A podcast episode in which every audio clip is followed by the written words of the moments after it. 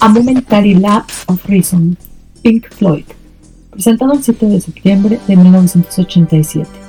Un álbum que marcó a la banda, ya que Roger Waters ya no colaboró, siendo el primer álbum sin él. Pero regresó el tecladista y fundador de Pink Floyd, Richard Wright, quien fue despedido de la banda por el mismo Roger durante el álbum The Wall en 1979. Una de las rolas inolvidables e icónicas es Learning to Fly. Hablemos del diseño de portada. El diseño estuvo a cargo de Storm Thorgerson, quien recién había terminado un largo río de camas de hospital en una playa, inspirado por la frase Yet Another Movie, lo cual quiere decir vestigios de relaciones que se han evaporado, dejando solo ecos y una insinuación de Gilmour sobre un diseño de una cama en una casa de estilo mediterráneo.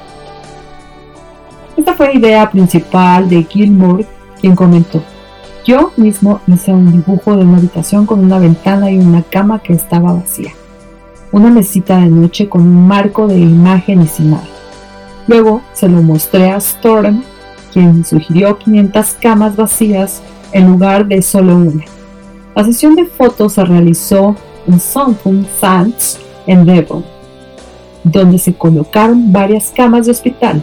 Tomó una enorme cantidad de trabajo un tiempo y cientos de personas tuvieron que moverlos a todos y luego apresurarlos para que se fueran de nuevo cuando subió la marea y luego las devolvieron.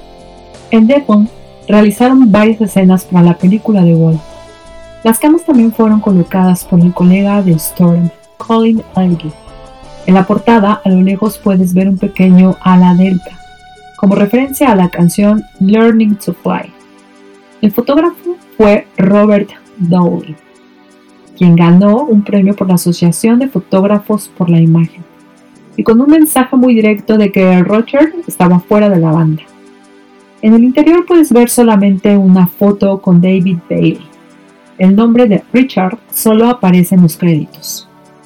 Aunque intentaron regresar a los primeros álbumes como The Dark Side of the Moon, no ha sido uno de sus mejores materiales discográficos que crearon éxito.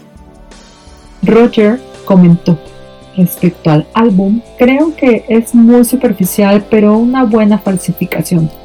Las letras son pobres, las letras casi no me las puedo creer. Las letras de Kilmer son de tercer nivel. Realmente se sentía la ausencia de Roger. El álbum fue aceptado por el público, no importando los problemas entre los protagonistas de la banda. En el 87 fue disco de oro y platino en Estados Unidos.